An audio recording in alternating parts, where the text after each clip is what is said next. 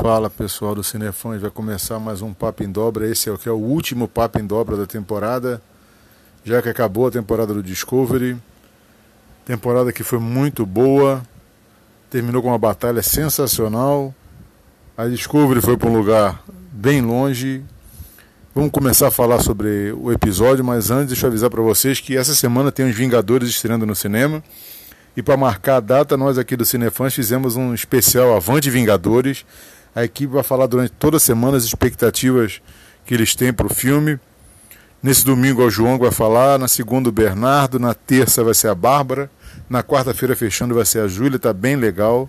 Todo mundo dá uma olhadinha lá, ouve, porque tá bem interessante as expectativas deles. E lembrando também que amanhã tem o segundo episódio do Mãe dos Dragões, que vai falar sobre o episódio de hoje à noite do Game of Thrones. Então, muita coisa aqui no site para vocês. Mas vamos falar o que interessa, que é o episódio. É, o episódio que também se chama Doce Tristeza, segunda parte. Começa exatamente onde terminou o episódio anterior, com a frota da, do controle cercando Discovery Enterprise. Aí começou uma batalha típica de videogame, ou outras pessoas vão falar típica de Star Wars. Eu achei legal a batalha, Ficou um pouco confusa porque tinha muita coisa acontecendo, mas basicamente deu para entender bem o que estava acontecendo na, na batalha. E, mas foi lindo ver a Enterprise em batalha, Discovery em batalha, todas aquelas naves auxiliares equipadas, parecia uma. Eu acho que aquele tipo de conflito a gente nunca viu na, em Star Trek, talvez em Deep Space Nine, no, no, nas batalhas com domínio, mas não tenho certeza. Mas ficou muito interessante. Eles fizeram um bom uso do, dos efeitos gráficos, da computação. Esse, esse é um ponto que Discovery foi muito legal essa temporada, né? Os efeitos ajudaram muito a série. Por uma série de streaming que normalmente você espera que o orçamento não seja daqueles, daqueles muito altos. Mas parece que a CBS resolveu investir, a Paramount resolveu investir. O Netflix ajuda também financeiramente, então foi muito legal. Foi interessante também ver a criação do novo traje do anjo pela equipe desesperada, correndo contra o tempo. O Stamets dando, tentando comandar tudo ali. A Michael desesperado, o Spock esperado, a Tilly também, todo mundo ali numa pressa danada tentando construir. A tripulação ainda assim meio perdida porque a batalha acontecendo, eles tentando construir o traje. E como sempre, sempre as tiradas muito inteligentes da Tenente Reno, que eu espero que fique a próxima temporada.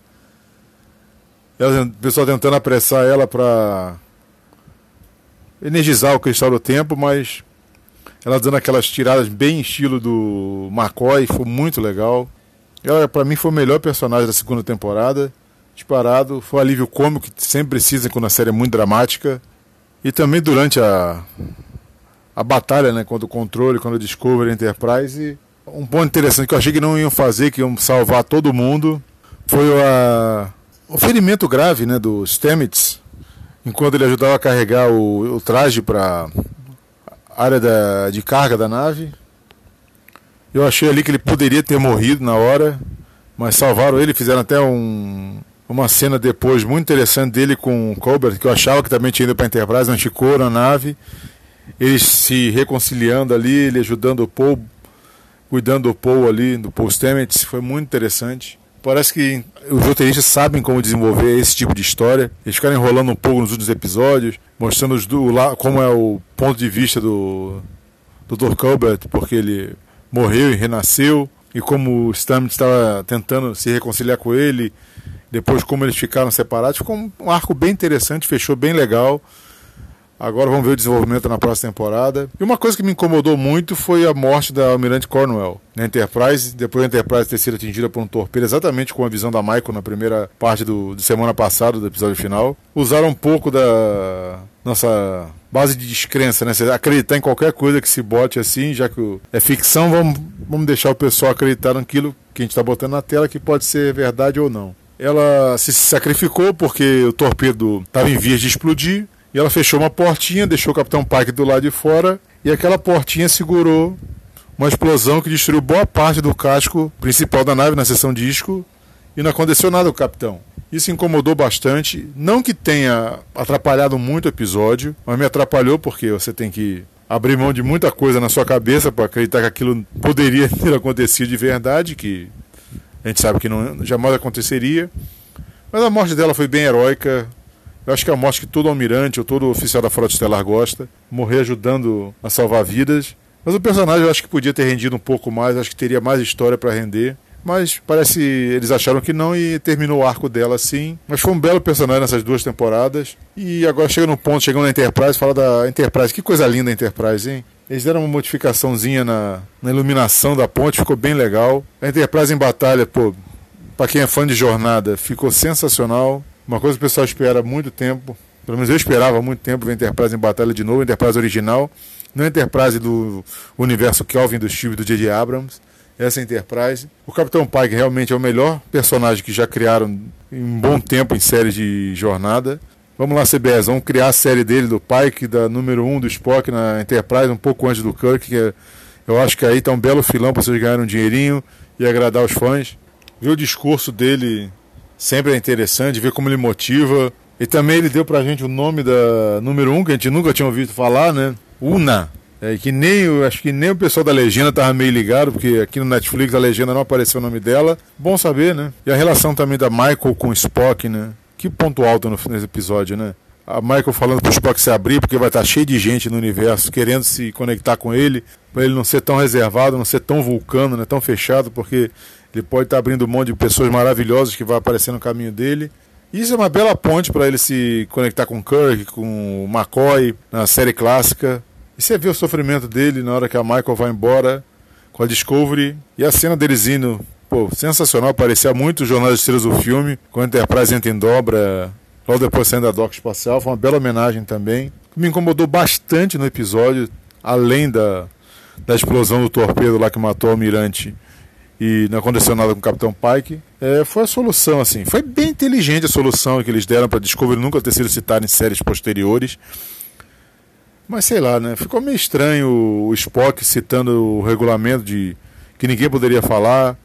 Aquilo seria um segredo passivo de corte marcial e execução. Mas dos males o menor, né?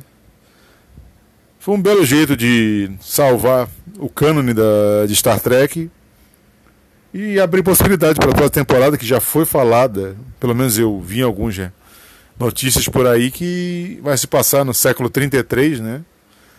A Discovery tentando achar um jeito de voltar. E tomara que Discovery tenha isso, tem a série do Capitão Pike, tem a série do Picard chegando aí, que essa eu tô bem ansioso. Que deve ser a nossa próxima temporada do Papo em Dobra falando sobre a série do Picard se estrear esse ano. Primeira mão para vocês, deve ser isso. Também foi legal ver os Klingons, os Camarianos, tudo se unindo à Enterprise e Discovery, fazer uma bela aliança para lutar contra as naves do controle. Também a Giorgio sendo a Capitão Giorgio, ou melhor, a Imperatriz Giorgio do, do Império Terrano, né? Fazendo o Leland sofrer. Aquela cena dela, Nan, e o Leland lutando no ambiente sem gravidade ficou muito interessante. Palma pro diretor, os roteiristas que fizeram aquilo funcionar muito bem. E eu acho que foi isso, né? E meu ponto negativo da temporada toda antes de acabar, né? Tem mais uma coisa, não é só isso, tem mais uma coisa. Foi como estragar a Tilly nessa temporada, hein? Ela ficou muito abaixo do que ela fez na primeira temporada. O Tyler é aquele bobão de sempre que não fede nem cheira. Espero que ele melhore agora, que ele é o capitão comandante da sessão 31. E vamos ver o que acontece na próxima temporada, que agora é só no que vem. Eu tenho altas expectativas, gostei muito dessa temporada. Eu acho que foi uma das melhores temporadas de série de Star Trek que eu já vi. Eu vou terminando por aqui e agradecendo a todo mundo que me ouviu nessas 14 semanas. Muito obrigado pela audiência, muito obrigado pela paciência aqui de ficar ouvindo a gente falar sobre Star Trek, é um negócio que nem todo mundo gosta, mas tem muita gente que gosta, quem gosta, gosta muito, quem não gosta, não gosta nada, acho que é muita besteira, mas é uma coisa muito legal falar de Star Trek, falar aqui com vocês. Eu espero a próxima oportunidade eu vou estar sempre no Papo Cinefãs toda terça-feira e devo estar na série do Picar, se ela estiver esse ano com Papo em Dobra. E muito obrigado a todos. Marcar meu curso, acionar a Dobra 9 e valeu!